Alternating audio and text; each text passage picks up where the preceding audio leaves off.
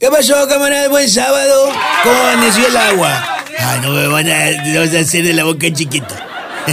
ya los vi haciendo filas ahí afuera del expendio.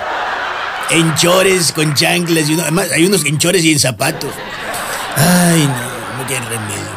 Oigan, estas son muy malas noticias. Parece que, y son solo especulaciones, ¿eh? parece que se hunde el Britannic. Sí, fíjate, parece que chocó contra un témpano de intereses de sus gobernadores.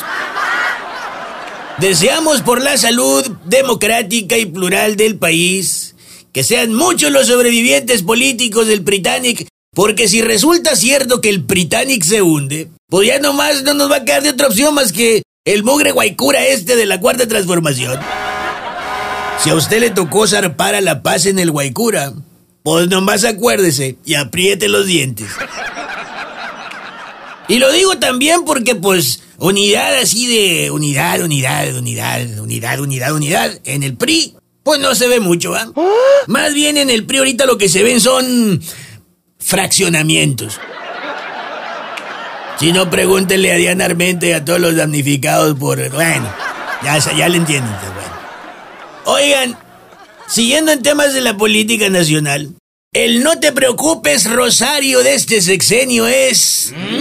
El no te preocupes, Salgado Macedonio. Ay, no, ¿qué es eso? Fíjate, por defender al toro, el presidente, quien parece su defensor de oficio, puede salir cornado y rasguñado por el famoso tigre, que por cierto, ni es de él ni es de nadie.